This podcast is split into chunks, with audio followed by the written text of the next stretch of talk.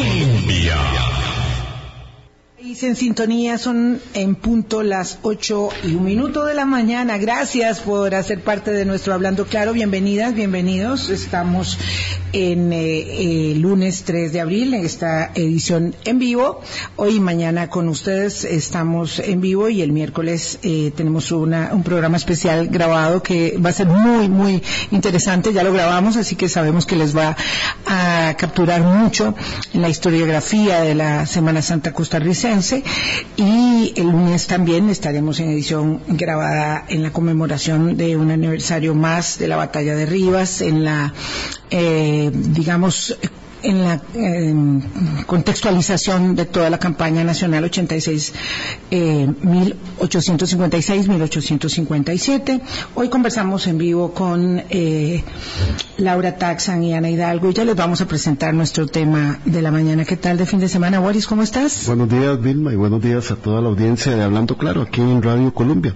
Bonito un fin de semana tranquilo yo aprovecho los fines de semana para caminar un poco más para reflexionar y para hacer mis ejercicios de meditación. Yo estoy caminando un poco menos los fines de semana que entre semana, pero es un buen momento para, evidentemente, poner pausa y hacer todo aquello que eh, nos resulte edificante. En estos días que hay tan poco tránsito, eso me gusta mucho, hay, hay muy poco tránsito, hay más posibilidades, digamos, de um, tomarse las cosas con un poco de calma en el frenesí que implica eh, la vida cotidiana que nos corresponde en estos tiempos tan agitados. Yo, que pensando, porque doña Laura Taxan nos estaba contando algunas cosas de la normalización que vemos nosotros de la agresión en relaciones de las personas, en relaciones de parejas, ¿verdad? Y cómo vamos muchas veces normativizando comportamientos que los damos por válidos, pero que en el fondo lo que hay es una es un un germen, un comportamiento de agresión hacia las otras personas que la estaba escuchando con detenimiento antes de que empezáramos el programa porque he estado pensando esto el fin de semana, de cómo hay mucha gente que se deja violentar y no se da cuenta. Lo que pasa es que no se da y cómo socialmente nos dejamos violentar y no nos damos cuenta. Y este es un momento justo para reflexionar sobre ello, ¿verdad? Estamos en esta denominada Semana Mayor que más allá eh, o junto con la ritualización y el ceremonial que acompaña eh, la eh, acción desde la fe de las personas, desde las creencias, desde el convencimiento, como quiera que usted lo viva, nos permite, debe permitirnos de acuerdo con un canon ético, ¿verdad?, de, interrelación humana para mejorar, mejorar la convivencia. nosotros hace días habíamos pensado y eso nos pasa con algunos temas que se nos quedan en el tintero y que son sumamente importantes. Entonces, eh, yo le agradezco muchísimo a Laura Taxan, eh, que es la hermana de María Taxan, que fue eh, asesinada y cuyo juicio ha deparado un enorme sinsabor para para la sociedad, una herida abierta que permanece en ese estado para su familia y para la sociedad. Y Laura está aquí con nosotros. Y la acompaña Ana Hidalgo es eh, una persona que a lo largo de muchísimos años ha acompañado el esfuerzo de la reivindicación de los derechos, del acceso a las oportunidades, la libertad desde una vida sin violencia, las oportunidades laborales, el reconocimiento de los derechos plenos de las mujeres y ahora está eh, como integrante de la red feminista la violencia hacia las mujeres y también nos acompaña esta mañana. Mucho gusto, Laura. Buenos días. Gracias por venir a Hablando Claro. No, gracias a ustedes por el espacio y de verdad que es un gusto. Este, fieles admiradores de, usted de muchos años y, siempre nos ha gustado este el, el, escuchar la voz de las personas que a veces no nos permiten expresarnos o que, o que no se nos oye y, y realmente bueno desde el inicio de este momento ayer hablaba con unas amigas éramos solo la familia de María luchando por por algo que, que pedíamos justicia y el saber que hoy bueno se me llena el corazón de, un sentimiento muy fuerte de saber que, que no estamos solos, o sea, que, que, hay muchas personas que creen, que creen en María, que están luchando por María desde todos los espacios, eso nos hace sentir un poquito más aliviados tal vez de que esta situación avance y que podamos seguir adelante con ánimos para, para luchar por ella. Y no solamente por ella, sino por cada una de las que fueron silenciadas y que hoy no tienen voz. Laura es la mayor de cuatro hermanos eh, y María era la menor. Y sus papás, a quienes nosotros con mucho respeto saludamos también en esta mañana porque hacen parte de, este, de esta sinergia. Eh, y mostramos nuestro, nuestro respeto y nuestra adhesión, por supuesto, a toda la familia. Ana Hidalgo, gracias de verdad por estar de nuevo con nosotros aquí en la mesa de Hablando Claro. Buenos días. Buenos días, doña Vilma. Buenos días, don Boris. Buenos días, Laura. Muchas gracias. Para la red siempre es importante estos espacios donde nos permitimos compartir ideas, porque a veces de, lo, de ese tipo de problemáticas lo que tenemos son noticias, ¿verdad? Y generalmente muchas reacciones que son rápidas a un problema que es complejo, cuando no, que no tiene una única eh, forma de verlo, un solo enfoque y que requiere reflexión.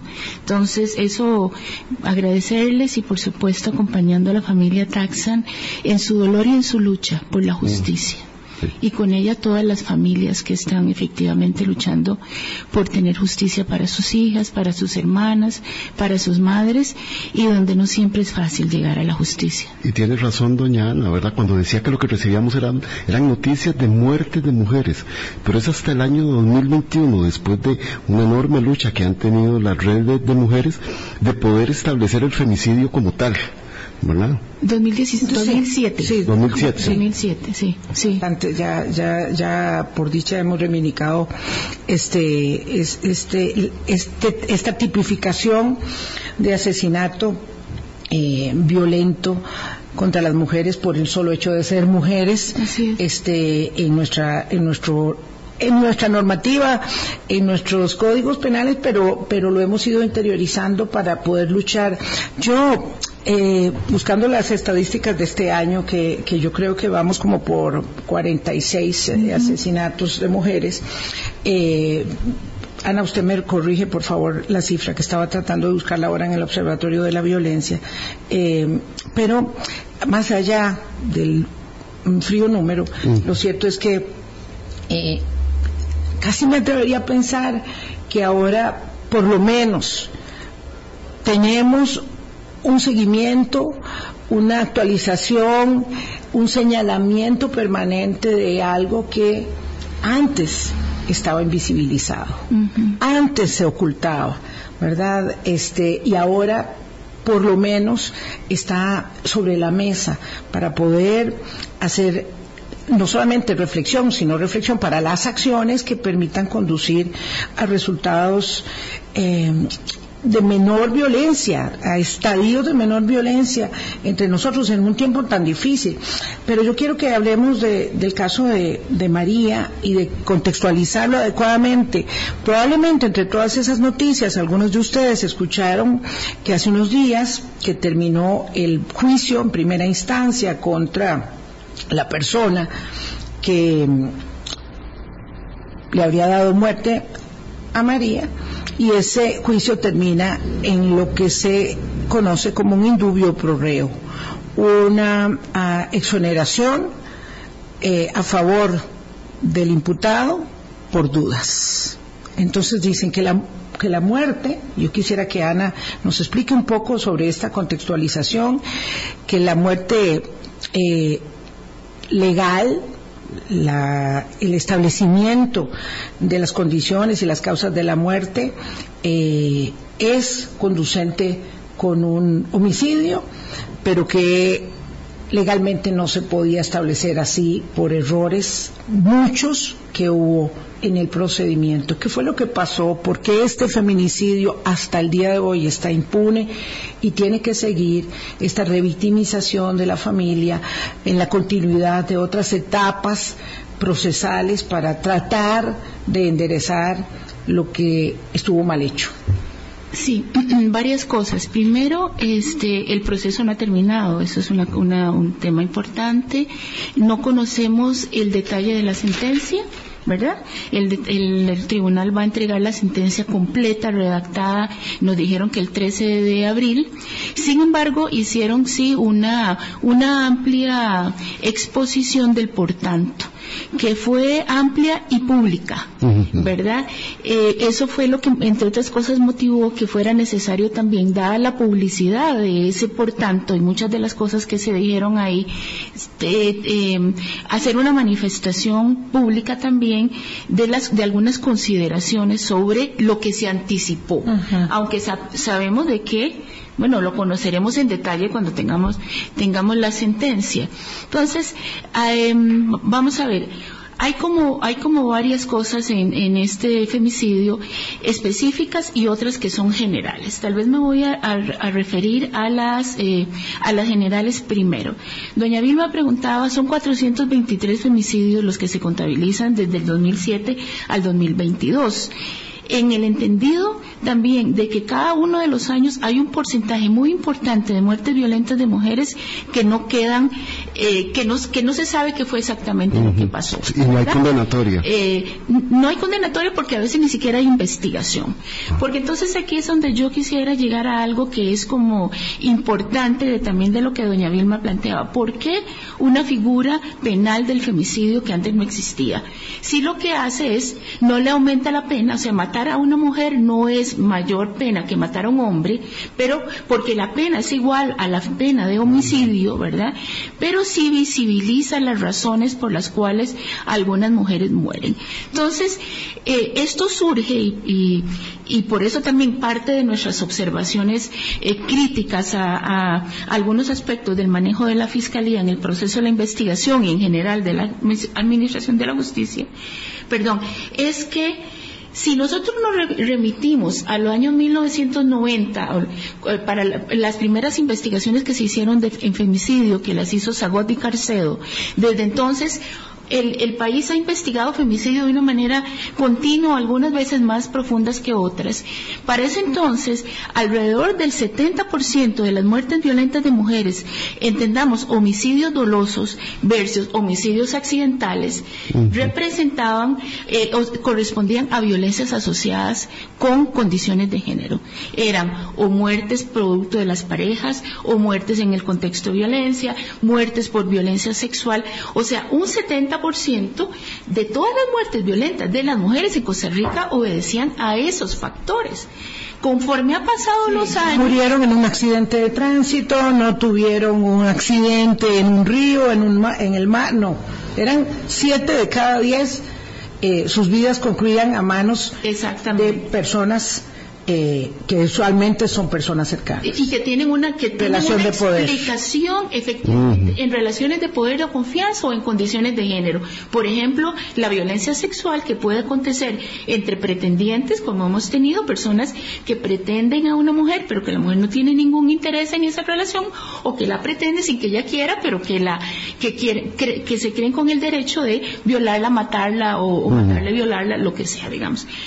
Eh, entonces, esas condiciones de género, porque aquí digamos la discusión, y eso es otra discusión, quienes más, quienes más mueren producto de los homicidios son los hombres, porque se matan entre ellos. pero eso es otra discusión, es una problemática social muy importante, pero no es este tema.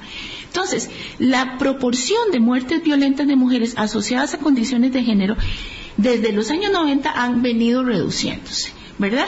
Producto, pensamos nosotros, probablemente de un aumento de, lo que es la violencia social, donde las mujeres mueren por otras causas, y también de un aumento de las, eh, de las muertes indeterminadas, donde no se sabe. Pero sin embargo, digamos, yo estuve aquí revisando las estadísticas oficiales del Poder Judicial y en los últimos años, digamos, este 2018, 2020, 2021, alrededor de un 50% de las muertes violentas de mujeres eran atribuidas a condiciones de género, incluye, sin incluir un porcentaje que en algunos años podía llegar a 30% de muertes que no tienen informe ¿verdad? Que se llama, no sabemos qué fue lo que pasó, que algunas de ellas podrían ser, este, podrían ser muertes, eh, femicidios, pues, ¿verdad? Pero aún así, lo que lo, importante es que pensar que incluso si en un, ante un escenario de una muerte violenta de mujer, por lo menos existe 50% de posibilidades de que esa muerte sea un femicidio, yo estoy en obligación de investigarlo como femicidio. ¿Verdad?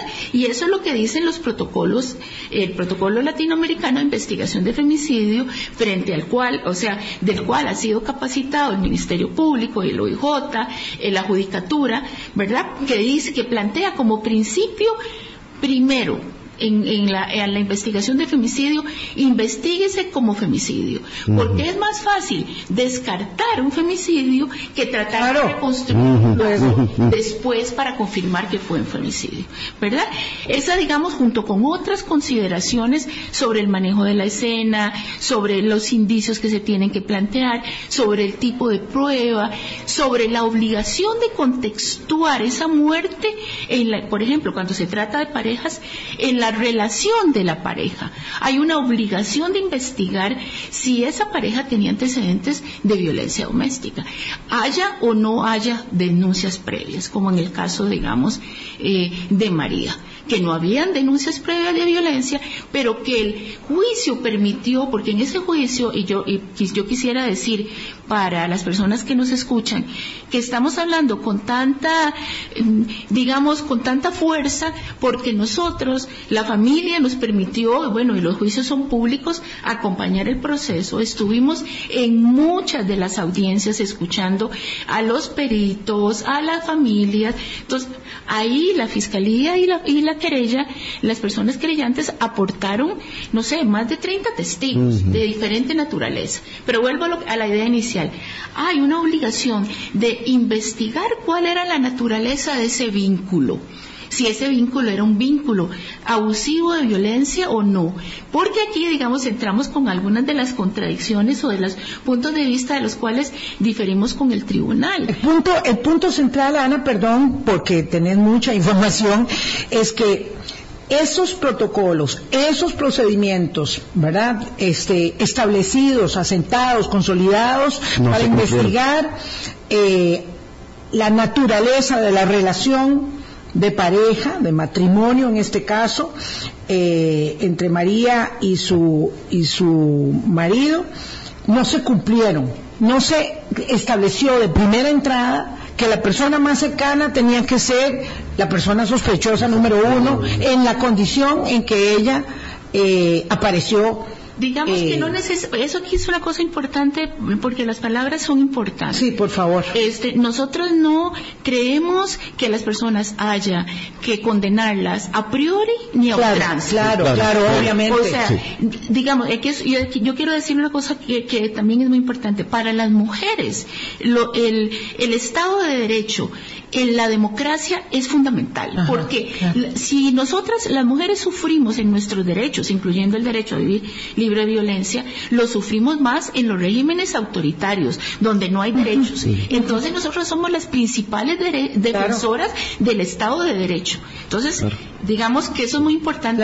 nosotros no estamos condenando a nadie, ni a priori, ni creemos que haya que condenar a nadie a ultranza. Claro, Hay que ponerlo en, en, en, matar a, ninguna persona. Pero usted fue muy clara, doñana, usted fue muy clara al decir que existen unos protocolos que en un caso de una pareja donde la mujer haya sido violentada, se deben cumplir esos protocolos. Incluso. Aunque no haya sospecha de que haya sido así. Exactamente. Usted fue muy clara. Eso era lo que iba a decir. Incluso si no sabemos qué fue lo que pasó ahí. Es en el escenario de una muerte violenta que puede ser de pareja, pero también puede ser una violencia. Después se da cuenta de que hubo un asalto y que eh, hubo un, no sé, alguien que incursionó de una manera determinada y que por lo tanto pues las personas cercanas del círculo familiar no eran responsables. Usted llega y se encuentra, lo que se encuentra es una mujer claramente ultrajada eh, sexualmente y no tiene más indicios ¿verdad?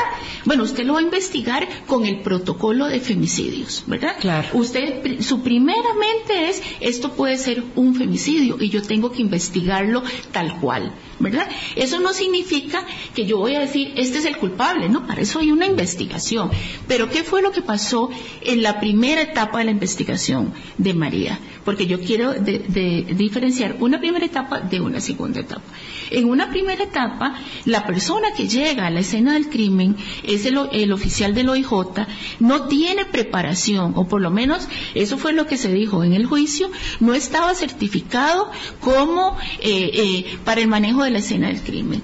Llega y entonces le cree al, al esposo de María de que fue de que María se suicidó y a partir de ahí él maneja todo como un suicidio. A partir de allí. Entonces, hay, no hay, digamos, no se recogen indicios en, en en, el cuerpo de María, no se toman, este, eh, porque la muerte de María es una muerte, este, que además es una de las características del femicidio, con ensañamiento. Fue una muerte dolorosa, fue una muerte donde se utilizaron diferentes mecanismos para, para, para dominarla, para controlarla. La, la drogaron, este, tiene un disparo, tiene heridas en su cuerpo eh, múltiples, digamos. Eso es lo que, lo que, lo que plantea, digamos, la autopsia. Entonces, y esa, decía, es una característica de los femicidios, generalmente. Claro, porque Por una razón. ¿Por qué usted encuentra un hombre cuando yo quiero deshacerme de Boris? No, quiero hacerlo, pero digamos, con un disparo cumplo mi objetivo, ¿verdad?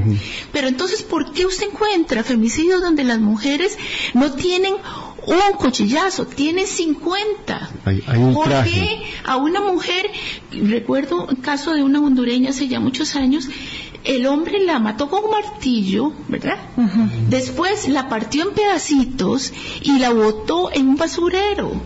¿Por qué? Porque esos, esos, esos muertes están mandando un mensaje de odio, de lo que llamamos el odio misógeno, el odio contra las mujeres, ¿verdad? Pero bueno, ya no estamos un poquito desviando, desviando del tema. Entonces, esa investigación en esa primera etapa no cumple con un conjunto de requisitos. Entonces, por ejemplo, una cosa básica de este tipo de escenas es, si hay un disparo, yo tengo que medir pólvora en uñas, de tanto la persona, la única persona que está ahí, ¿verdad? La persona que es y de la víctima, entre otras cosas, digamos, pruebas de sangre, de luminol, etcétera, que no se hacen porque este investigador le compra el discurso al, al, principal imputado en este caso, que es su discurso de todo el tiempo, digamos, él, eso fue un suicidio. Y entonces él no procede conforme.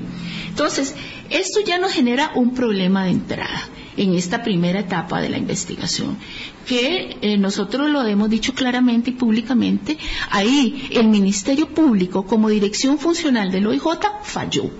Falló y, y bueno, es una cosa que tiene que inventar, porque además el acceso a la justicia no es solamente en este caso, sino en otros podemos entrar ahora a hablar de la segunda parte de la investigación. Por favor, permítanos, doña Ana Hidalgo, de la Red Feminista mm, contra la Violencia hacia las Mujeres, hacer una pausa, 8.25.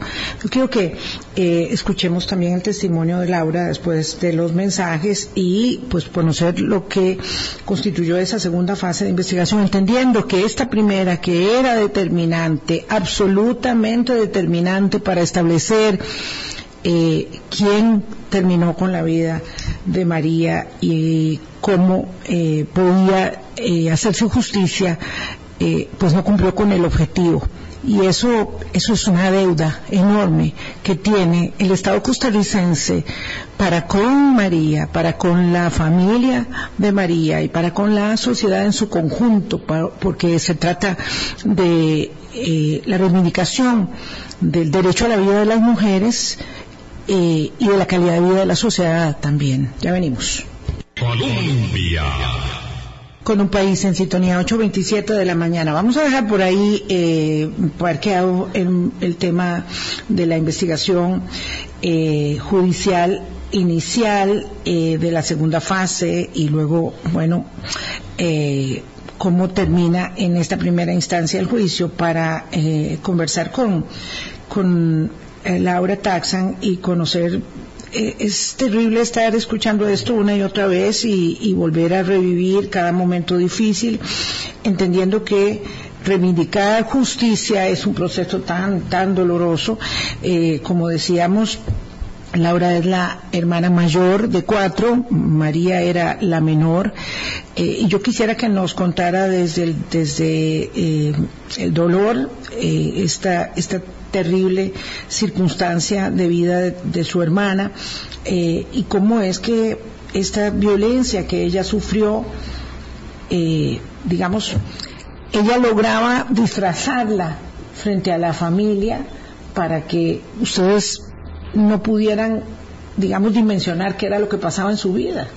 Eh, gracias. Em, vamos a ver, nosotros como familia hemos sido eh, muy cercanos todos, ¿verdad? Entonces, más bien, a veces este, nos molestan porque somos muy pegas, ¿verdad? Como familia. Siempre lo que pasa con uno sabemos, ¿verdad? Y por supuesto que también este, nos han enseñado a ser respetuosos de los espacios de cada uno, ¿verdad? Claro.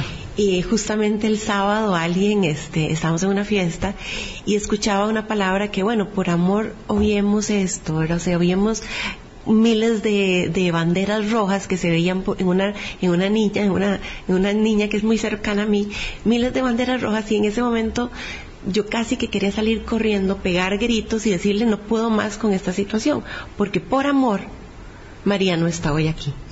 Entonces, por el amor y respeto que nosotros le teníamos, la dejamos que ella tomara sus decisiones y estuviera en esa situación. Tal vez, por supuesto que nosotros sabíamos que hubo una infidelidad y ella nos la contó, pero nos fue muy claro, dijo, por favor, yo lo voy a matar.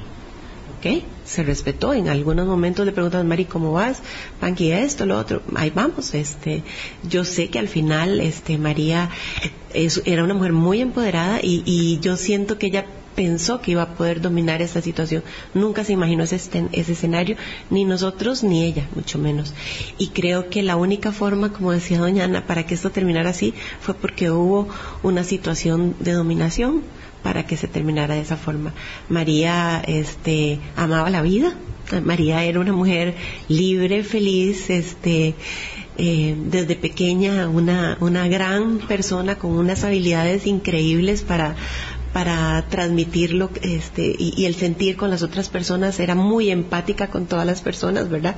Entonces, este, detalles como por ejemplo que, que María iba, le dejaba los días de la basura, este, a los recolectores les dejaba un juguito con sus galletas, o si iba por la calle, este, dejaba una botella de agua a los tráficos que estaban bajo una presa, les daba. Entonces eso habla mucho de una persona que era muy empática, muy comprometida y, ahora le contaba a doña Vilma que mi mamá es trabajadora social y eso nos, nos formó en un mundo muy sensible que luchamos siempre por, por todos y, tratamos de que la justicia estuviera siempre presente.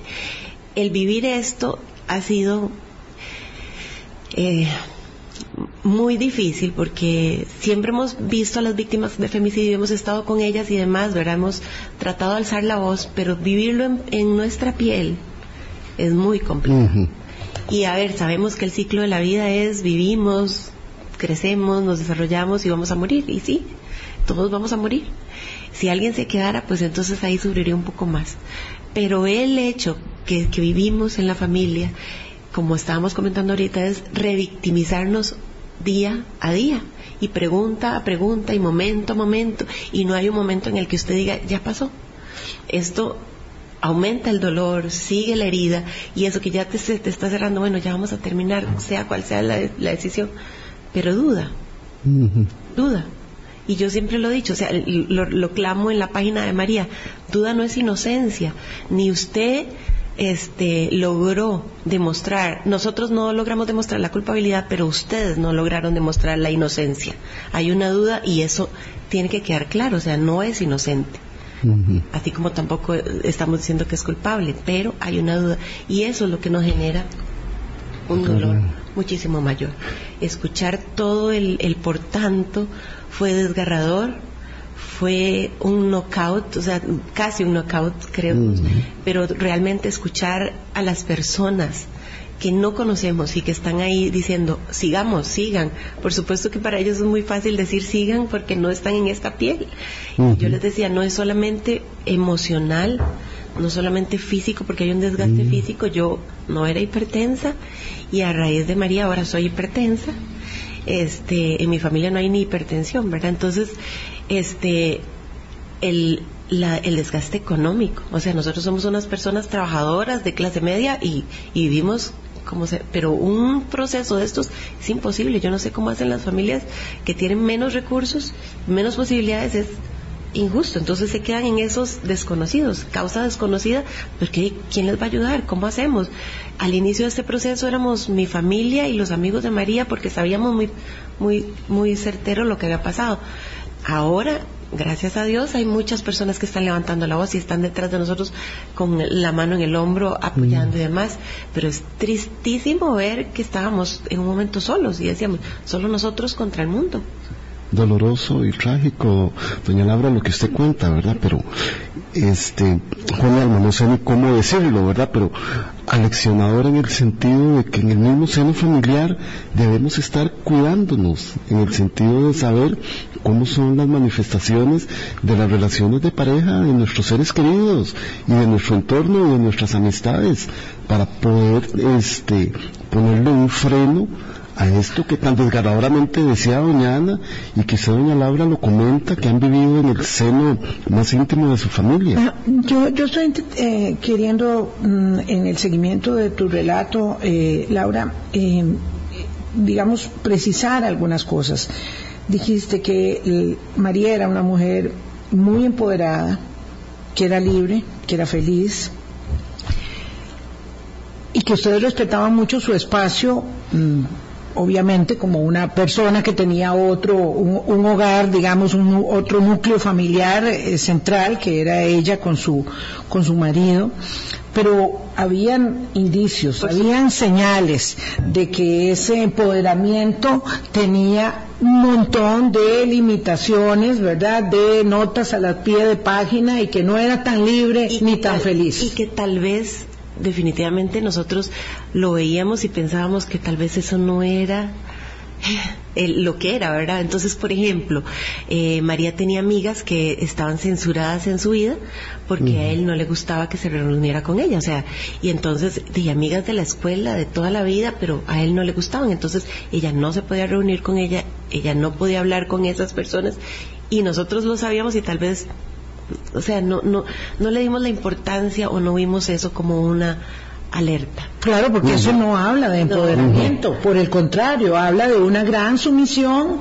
respecto de los deseos de esa persona que está, eh, digamos, de alguna manera conduciendo decisiones en la vida de otra. Eh, por ejemplo, este, en algún momento yo me fui con ella en, en el carro íbamos este, pasando por X lugar y entonces yo le dije, che, eh, ¿por qué no me ayuda, no, no te desvías aquí 200 metros que tengo que recoger algo, no sé qué?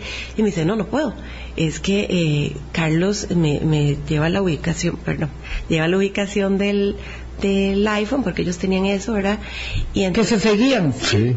Y entonces le digo, ¿cómo? Le digo, para cuidarte, para quererte, dicen. Yo, pero ¿qué cómo? O sea, pero son 200, no, no, es que no puedo, tenemos que seguir, te puedo llevar aquí, pero es que para allá no, y entonces eso me quedó como en la, en la mente y ahora lo veo y entonces qué es, ¿verdad? Inclusive la última vez que yo veo a María es porque ella le escribe a mi hija, que es la, la, la sobrina mayor, ¿verdad? Y entonces le dice, este, venga porque si no viene hoy, este, su tío va a votar esto que le tengo para regalar. Entonces María Fernanda me, me llora y me dice, mamá, por favor, que tenemos que ir. Pero Mari, yo salgo tardísimo, yo salí en ese momento a las nueve de la noche, tuve que ir, bajar, llegar a la casa, era una taza. Para solamente recoger un regalito. Porque era una taza de María que había traído de Cancún o de México y, un, y otras cosillas, porque si no las botaba. Y yo, bueno, ya vine porque María Fernanda estaba llorando. Y entonces después, cuando pasa todo esto, yo digo, o sea, ¿por qué no vimos todo eso? Si yo hubiera sabido que ese iba a ser el último momento, la subo al carro, la obligo a que se venga conmigo. Pero no lo vimos, o sea, o lo vimos y no lo, no lo asociamos. No sé cuál sería la palabra, pero, pero es ahí. Así son los círculos de violencia, Ana. Sí, eh, eso es parte de lo que, de lo que a nosotros nos genera eh, eh, digamos, no solamente dudas, sino este disconformidad, digámoslo, con la sentencia del tribunal, porque esto que, que Laura está compartiendo aquí fue, ella fue una de, como digo, decenas de testigos que en diferentes niveles llegaron a hablar sobre diferentes cosas.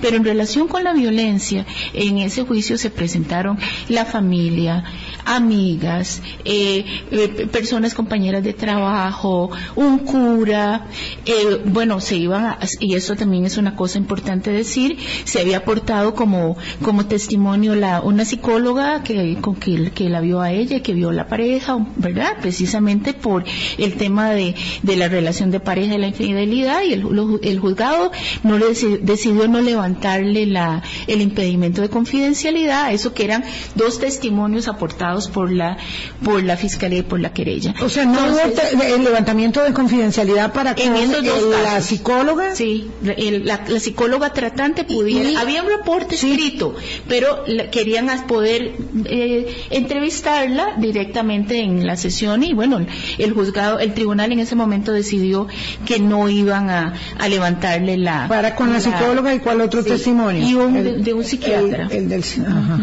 ¿Verdad? Que, lo que ellos consideraban de que en el, en el contradictorio que se llama podían profundizar en las diferentes cosas. Claro, y eso eran testimonios muy, muy sensibles y, necesarios porque son personas que acceden a información confidencial. Que conocieron esa dinámica de violencia. Porque el, aquí lo que la, la, situación... Esa ya es la segunda parte donde las cosas también no también se van digamos este debilitando en la consolidación de hechos que puedan ser evidenciados como síntomas o, signos de la violencia. y antes de, entrar a eso quería decir solamente un comentario porque diga esas son las complicaciones cuando el tipo de violencia o la manifestación de la violencia predominante es la violencia emocional o psicológica. Claro porque no es física. Exactamente cuando el golpe es más fácil pero cuando los mecanismos son mecanismos de control verdad que a veces se confunden en la historia de las mujeres con amor, como decía Boris, ¿verdad? Porque me quiere, porque no logro me quiere, me está cuidando, me está siguiendo.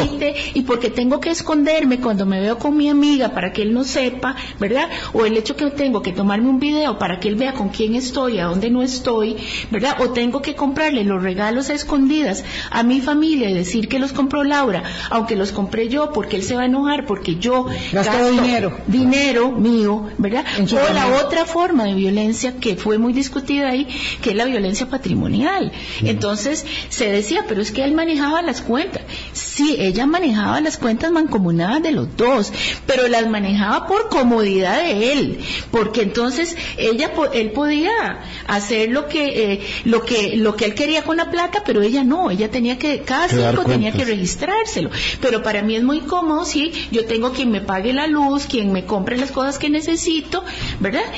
es que ahí salió claramente, o sea, María le planchaba las gabachas, le llevaba la comida, porque en las actividades de la familia, él no comía las cosas que preparaba la familia, taxan, él, exigía que María llevara su propio cosita, ahora, son 10 años, 16 años de relación. Sí, sí, eso no fue de un día. Eso no fue de un día, y, parte de la situación es que María fue entendiendo lo que le pasaba y fue buscando ayuda, porque además todo esto y otra forma de violencia fueron las infidelidades, no fue una fueron varias, ¿verdad? De hecho, de acuerdo con lo que se dijo en el, en el, en el juicio, ellas fueron, ellos fueron por primera vez, primero María y después los dos, a una terapia por una infidelidad antes de la actual, ¿verdad? De hecho, María también se plantea ahí, en el documento escrito, la psicóloga plantea que María iba a escondidas donde la psicóloga, por temor, porque, bueno, ya ella estaba pensando, y eso parte también es muy importante, estaba pensando en una posibilidad de una ruptura. De, hecho, hubo personas que llegaron a testificar ahí de que María les había preguntado, tanto desde el punto de vista legal como incluso desde la consejería espiritual, este qué hacer en esta situación porque ella ya no ya no quería estar ahí ya pero no sabía cómo salirse eh, estaba buscando apoyo para poder para poder salir pero sumando 16 años de una relación verdad donde se estaba normalizando todo ese tipo de comportamientos que más bien eran de absoluta vigilancia de la persona como si fuera un objeto Así es. y no una persona, le cuesta mucho a alguien salir de eso. Entonces, una de las cosas con las cuales nosotros no concordamos, y ya me refiero brevemente a la investigación, con la, eh, con la lectura que hace el tribunal, porque usted tiene, usted tiene un tribunal que hace una lectura de todo lo que le ponen ahí, ¿verdad? Ellos no hacen la lectura de la violencia, los antecedentes de la violencia y la violencia como móvil. ¿verdad? El móvil de la violencia, la necesidad de deshacerme de esta persona es un móvil suficientemente válido para un femicidio, ¿verdad? No necesitas tener otras causas y el y el tribunal a nosotros nos parece que no lo reconoce como un móvil suficiente. Pero que ya ya para no hacerlo muy largo, lo que quería ¿por qué diferencia una primera etapa de la investigación de una segunda etapa de la investigación? Porque la fiscalía y las personas querellantes que están representando a la familia Taxa en el proceso hacen un, un, un esfuerzo importante por tratar de enmendar parte de los problemas que hubo en la primera etapa de la investigación. Entonces, por eso se habla de una autopsia, ¿verdad? Que de acuerdo con lo que se conoció ahí, esa es una autopsia que se hace, que se conoce casi como, creo que un año después o algo así, que difiere un poco de la, de la, de la causa original de muertes, que era una fractura del hueso ioides, pero que después el mismo patólogo plantea de que la confusión inicial fue porque había una, bueno, María tenía una malformación del hueso ioides y no es que, pero entonces como para que no para, para que se hubiera establecido equivocadamente que había sido una una muerte eh, por estrangulación. Por estrangulamiento. ¿Verdad? Pero entonces ellos, este, esta medicina legal involucra no sé a cuántos profesionales, recuerdo, antropólogos forenses, otros patólogos, etcétera, para terminar con una autopsia que declara la muerte de María como muerte homicida. ¿Verdad? Y da todos los elementos ahí. Esta es la autopsia que está siendo, digamos, cuestionado, de la cual se ha hablado públicamente, ¿verdad? Que uno dice, bueno, yo no, yo en absoluto soy especialista en medicina legal, yo me imagino que medicina legal, como parte de- del, de- del Ministerio Público, etcétera, a- responderá a todos los cuestionamientos que se hacen en relación con esta autopsia, pero no estamos hablando de una persona, porque al juicio se llevó, la defensa lleva a un patólogo que cuestiona el criterio de como 15 especialistas de medicina legal que llegan a la conclusión, ¿verdad?, de que esto es así. Pero además, como les digo, hay otra multiplicidad de testigos que se plantean ahí para, para tratar de dilucidar qué fue lo que pasó. El, el cruz rojista que llegó a la escena del crimen, los policías que llegaron. Todo esto, y con esto termino, nos hace nosotras tener desconfianza de que el- tribunal en específico haya hecho una lectura integral de todas las pruebas para poder llegar y decir que efectivamente había duda. ¿Verdad? Esa es como la síntesis del- de, nuestra inquietud. Son las 8.45, tenemos que hacer una pausa. ¿Qué es lo que sigue ahora? En síntesis, por una duda, se falla en la primera instancia a favor del implicado. ¿Qué sigue ahora? ¿Cómo van a hacer, frente a esta parte del proceso donde eh, la familia decide seguir adelante a pesar de lo que ello implica para tratar de establecer sin lugar a dudas que María no terminó con su vida, sino que alguien acabó con su vida? Ya venimos. Con un país en sintonía 847. Hoy, lunes 3 de abril, estamos conversando con Ana Hidalgo de la Red Feminista contra la Violencia hacia las Mujeres y con Laura Taxan, que es hermana de María, que fue asesinada. Establecido así por una autopsia que eh, bueno, dice Ana que fue como un año después, ¿verdad?, de que eh, María eh, había sido asesinada, que se eh, logra hacer este procedimiento que es fundamental y contundente. En todo caso, por eh, dudas, sale absuelto en este juicio en primera instancia el eh, supuesto perpetrador. ¿Cómo seguir ahora adelante? Eh, entendiendo que esto es una nueva eh, revictimización, Laura, eh, pero que ustedes necesitan que termine. Bueno, sí, eh, definitivamente, como les decía, cuando termina la lectura de la sentencia, eh, y a ver, nosotros sabíamos los escenarios posibles, ¿verdad? O sea, uno de estos era este. Nunca pensamos que fuera por tantas dudas, ¿verdad? Pero bueno, sí sabíamos que podía haber un, un escenario así. Cuando salimos, quedamos eh, en shock. No, no sabíamos que, inclusive mi hermana dice, hasta aquí, le fallamos a María, ya no seguimos. Eh, nos acostamos, les voy a decir, a las 4 de la tarde hasta el otro día porque era demasiado mensajes y demás. Entonces, cuando yo me levanto a las 4 de la mañana para entrar a trabajar a las 6, este, mi hermana está en pie de lucha. Y cuando digo en pie de lucha era que quería quemar el mundo. Entonces, por supuesto que yo voy a quemar el mundo con ella.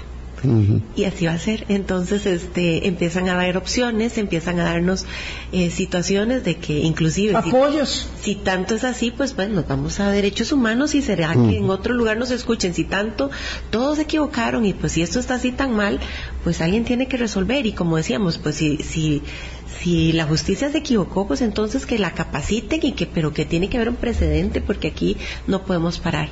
Entonces, este, nos empiezan a llamar y nos dicen, nos recomiendan y bueno, al final, este, nosotros sabemos que ese el proceso ya había terminado con los abogados que son personas increíbles y muy acuciosas. Este, sin embargo, ahora digamos a, a este equipo se suma otro otro colega de ellos y es este el licenciado Federico Campos. Entonces él es el como el director de la orquesta de, aquí para adelante y por supuesto que apoyado con las personas que se leyeron, estudiaron y saben el caso para por, por, siempre, O sea, lo, tienen a piel, ¿verdad? Doña Ana que estuvo ahí, saben la pasión con la que ellos leyeron el caso y entonces seguimos. Este apoyados este por muchísimas personas inclusive este económicamente que nosotros ni siquiera sabemos cuánto es el costo y, y, estamos ahí agradecidísimos y tienen un fondo o cómo, cómo están haciendo las personas nos han estado haciendo, ah, venimos del Castella, entonces los artistas han estado aportando mm, eh, conciertos, que por cierto el 14 hay uno. Eh, el 14 de abril. De, abril en Yellow Submarine con los espías, van a estar ahí a partir de las 9 creo. Hay, de la noche. De la noche. Hay un, dúo que se llama este Castillo y Ortiz, que son dos ex Castella, que se mueven mucho en Europa, eh, guitarrista y violinista, y también nos ofrecieron un concierto. Ahorita lo que necesitamos es un espacio para, para ofrecer el concierto. Ahora ellos están acostumbrados a, a, lugares muy, muy bonitos y, quisiéramos que la gente los pueda escuchar con la calidad, ¿verdad? Entonces estamos buscando un lugar. Pero así muchas personas, ¿verdad? Que, que, donde las hacemos simple, que inclusive nosotros ni siquiera pedimos. Son donaciones, donaciones espontáneas lo que están recibiendo. Empezaron a donar mi hermana, pero es que me están llegando mil colones, o sea, cosas de, de, de mil en mil. Y le decía yo, Cuca, yo no sé de dónde salió esto, pero las personas salieron tan enardecidas. ¿Y cómo, se puede, cómo se puede ayudar entonces? ¿Dónde se puede ayudar? Si alguien que está oyendo y dice yo quisiera colaborar. Gracias. Eh, bueno, ahorita, como les decía en la página, si quieren eh, ir al concierto, pues esa sería una opción. Eh, ¿En la página? En la María.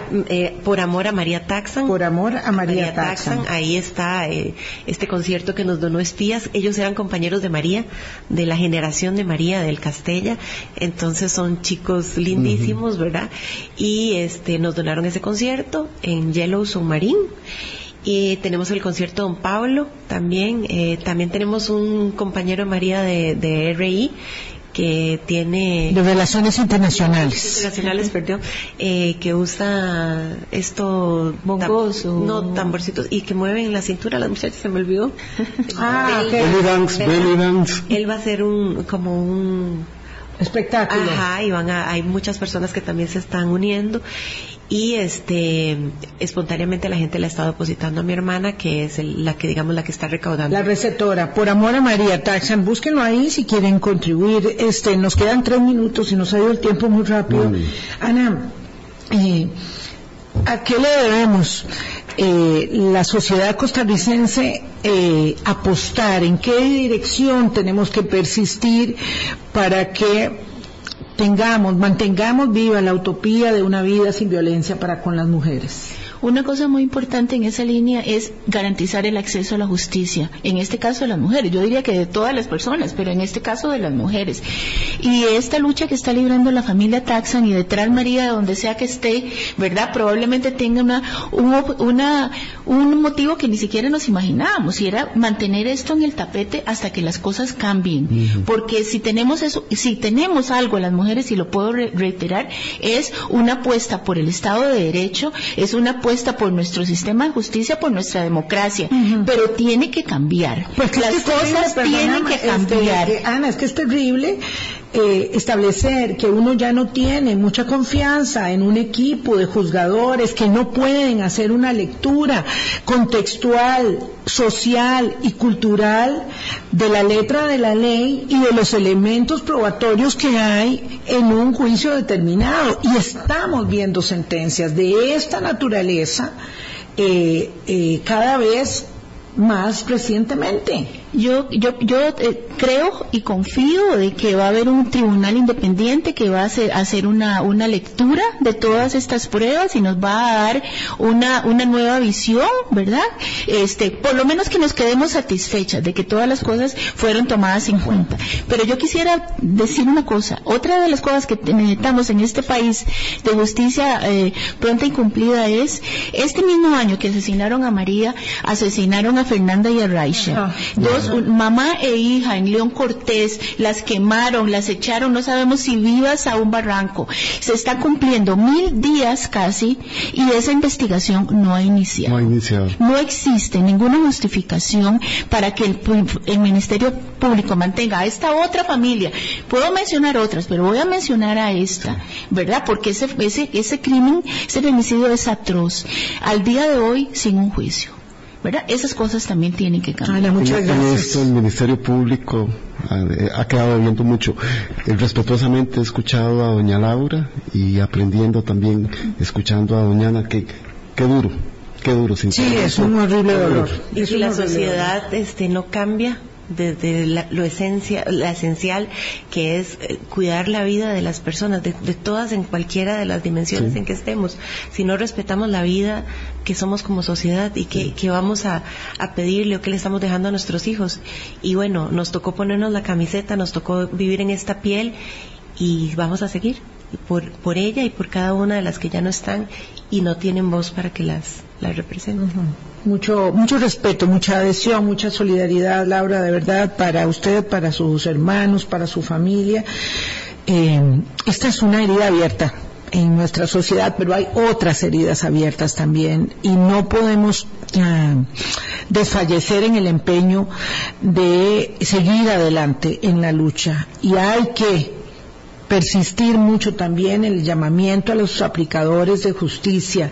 No están haciendo bien su tarea y dependemos del Estado de justicia como el primer bastión de la solvencia de la institucionalidad democrática. Cuando eso falla, falla lo demás. Y por supuesto que vamos a rechazar siempre que se afecte eh, al Poder Judicial y su independencia cuando se trata de afectarla indebidamente. Pero tienen que cumplir con su propia responsabilidad. Ana, eh, Laura, muchas gracias por haber estado con nosotros. Mañana vamos a continuar en este tema de la violencia hacia las mujeres desde otra perspectiva. Muy bien, chao.